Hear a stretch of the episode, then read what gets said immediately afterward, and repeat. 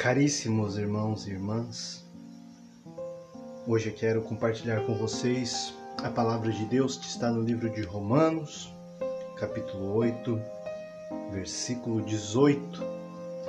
E nós sabemos que o capítulo 8 de Romanos é todo um chamado, uma exortação de Paulo a essa vida nova, a essa, esse desprendimento, a esse encorajamento e no versículo 18, Paulo vai dizer assim: Tenho para mim que os sofrimentos da presente vida não têm proporção alguma com a glória futura que nos deve ser manifestada.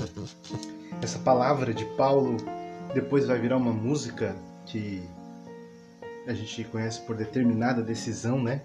A determinada decisão, a frase de Santa Teresa d'Ávila, a música do Juninho Casimiro, vai dizer: Tem para mim que os sofrimentos da presente vida não têm proporção com a glória futura que os santos já vivem. Veja que belo que é, e que forte que é, e que encorajador, que, que traz um ânimo para a nossa alma, né? E essa aí é quase isso que eu acabei de, faz, de falar. Ânimo para a alma é engraçado, porque ânimo vem do latim ânimo que significa alma, né? Já, já a palavra ânimo vem de um significado da alma. Então, Paulo devolve à alma o seu verdadeiro sentido, a sua verdadeira busca, o seu verdadeiro propósito com esta frase: os sofrimentos da presente vida não têm proporção com a glória futura que os santos já vivem, que nos será manifestada e essa palavra para nós hoje, que vivemos esse tempo de tanta turbulência, de tantas dificuldades. Mais uma vez, nós estamos vivendo aquele enorme, vamos dizer assim, infinito ou infinita montanha russa, sobe e desce. Um mundo que as variáveis e as circunstâncias nunca se mantém. Por isso que é variável, né? As circunstâncias são variáveis. Um dia ela é bom, no outro dia ela é ruim. Um dia ela é favorável, no outro dia ela é ela é desgastante. problema nosso coração estar preso a essa circunstância. O problema é nós dependermos da circunstância. O problema é nós estarmos focados na circunstância e nós olharmos para aquela tsunami de problemas que vem para cima de nós e pensarmos que somos umas formiguinhas que serão afogadas por esse tsunami de problemas. Mas Paulo tem um olhar maior, um olhar melhor para nós.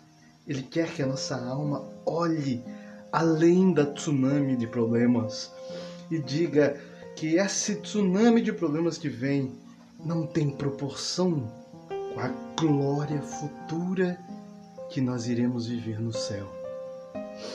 Ah, meu amado, todo o problema que você está vivendo, toda a dificuldade, toda a angústia, toda a expectativa, toda a espera, tudo que você vive hoje que talvez seja agoniante, angustiante, toda dor física e espiritual, toda batalha que precisa ser conquistada no seu dia a dia, todo suor, toda lágrima, todo sangue derramado, não tem proporção nenhuma com a glória futura, com o céu, com aquilo que Deus preparou para nós.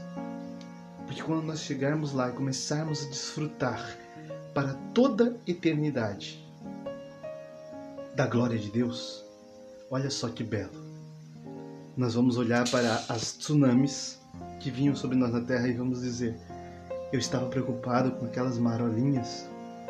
Olha só o Deus que eu tenho. Olha só a graça que Ele teve, que Ele deu para mim. Olha só, eu preocupado com medo daquilo, valeu a pena. Valeu a pena o sacrifício, valeu a pena o sofrimento, valeu a pena a dor, valeu a pena suportar. E quando eu digo tudo isso, não quero dizer para você que a gente tem que aceitar de braços cruzados tudo que a vida joga sobre nós. Não é isso. O que eu quero dizer para você é que é preciso lutar. É que é preciso aceitar o sofrimento como algo normal da vida. E nós não temos outra opção. Se você tem uma outra opção, você é mágico. Não existe. Nós escolhemos o caminho de Deus, aonde os sofrimentos não têm proporção com a glória que nos espera, ou nós escolhemos o caminho do mundo, onde os sofrimentos não têm proporção com o tamanho do sofrimento eterno, agonia eterna no inferno. Eu prefiro escolher Romanos 8, 18 os problemas que eu vou ter que lutar, as renúncias que eu vou ter que fazer, os joelhos que eu terei que dobrar, as orações que terei que rezar, as dores que terei que sentir, as renúncias que terei que fazer, as coisas que terei que deixar para trás, os tsunamis, os ataques, as opressões, as tentações, tudo isso para eu receber a glória.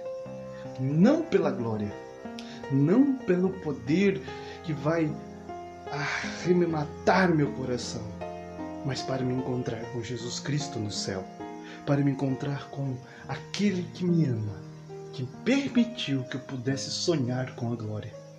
Não sei se você sabe, mas antes de Jesus, antes de Jesus subir aos céus, ele abriu o céu e antes de Jesus abrir o céu, morrendo na cruz como perfeito sacrifício por toda a humanidade, a humanidade não sabia que podia sonhar com o céu.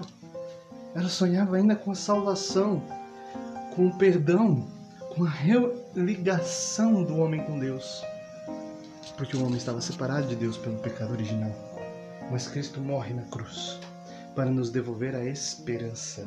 E essa esperança não engana, é uma esperança verdadeira, é a verdadeira esperança que nós precisamos ter. A esperança que um dia todo o tsunami vai passar, um dia toda essa onda vai ficar para trás.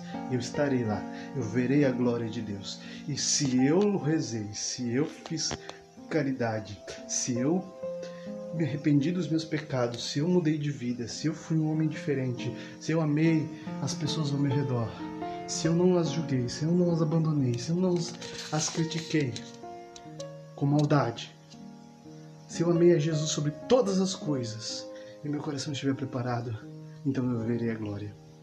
E essa glória não tem comparação com os sofrimentos.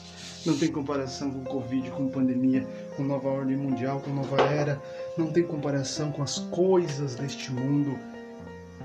Ah, meu irmão, essa nova, essa nova graça, vamos dizer, essa nova esperança que vem de Jesus, não tem comparação com nada. Eu fiz a minha escolha por Romanos 8,18.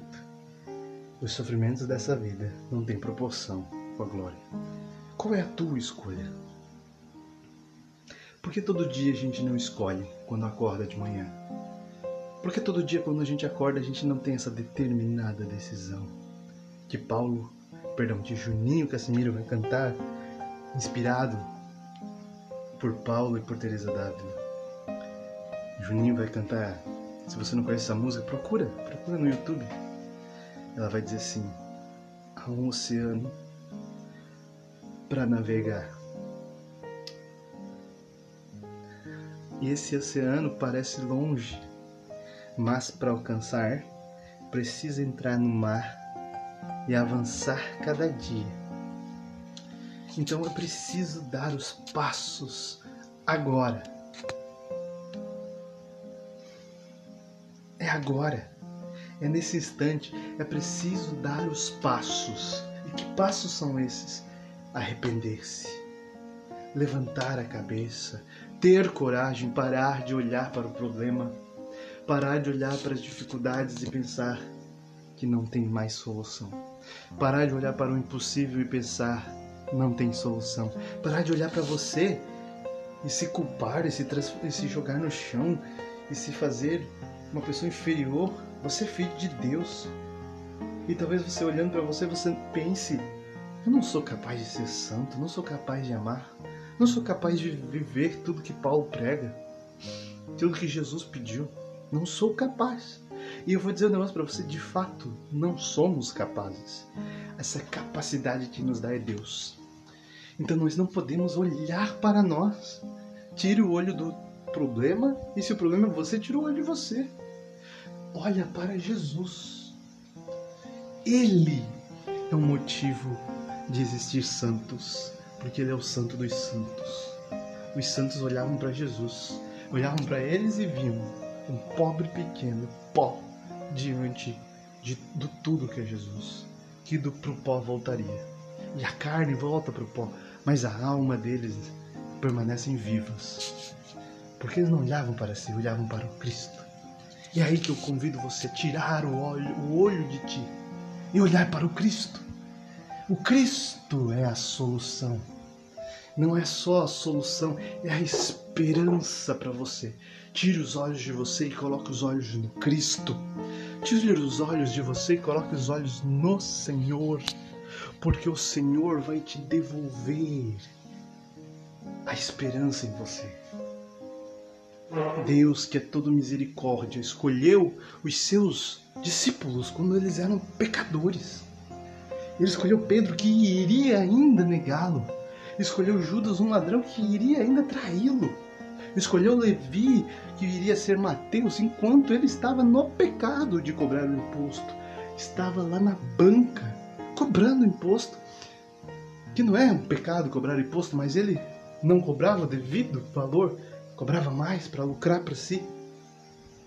Estava lá, odiado pelo povo.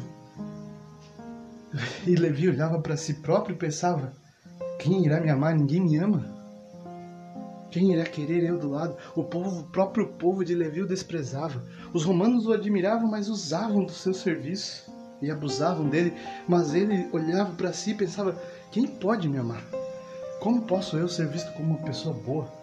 um cobrador de impostos. Mas ele já sabia que a reputação dele estava queimada e ele poderia viver uma vida luxuosa e ele não queria voltar atrás mais. Porém, quando Jesus olhou nos seus olhos, ele tirou os olhos de si e olhou para o Cristo. E quando olhou para o Cristo, ele pôde perceber que ali havia alguém que poderia mudá-lo. Pedro, quando olhou para Cristo, andou sobre as águas. Quando olhou para o problema, afundou. Eis que nós estamos afundando porque não olhamos para o Cristo, mas olhamos para o problema, para o sofrimento. Mas esse sofrimento não se compara com o Cristo que nos ama. Não tem proporção nenhuma. Olha o tamanho do amor desse que nos ama. É incomparável, é imensurável. Por isso, nesse dia, tire os olhos, tire os olhos de você Tire os olhos do problema e comece a focar no Cristo. Se seu trabalho está turbulento, seu patrão, seus empregados, sua atividade, se é cansativo, não sei qual é o problema, tire os olhos do foco do problema, daquilo que está sendo turbulento e olhe para Cristo no meio da turbulência. Se o seu matrimônio, se o seu casamento, está desse jeito também, se o seu noivado, seu namoro está turbulento, tire os olhos do problema e olhe para Cristo. Se você ainda namora e talvez o namoro te leve ao pecado, talvez seja a hora de tirar o problema e colocar Cristo. Se o seu casamento está complicado, está na hora de parar de atacar o seu marido, de atacar a sua esposa, de devolver toda a agressão, de devolver a raiva, de devolver todas as palavras malditas que são jogadas, de querer que ele se fira porque ele te feriu. Está na hora de querer amar aquele que não merece ser amado. Porque Jesus olhou para Levi quando ele não merecia, para Pedro quando não merecia, para Judas quando não merecia. Ele olhou para você quando você não merecia e amou todos nós quando não merecíamos. Então está na hora de também nós amarmos aqueles que estão ao nosso redor e não merecem nosso amor, porque eles são os que mais precisam.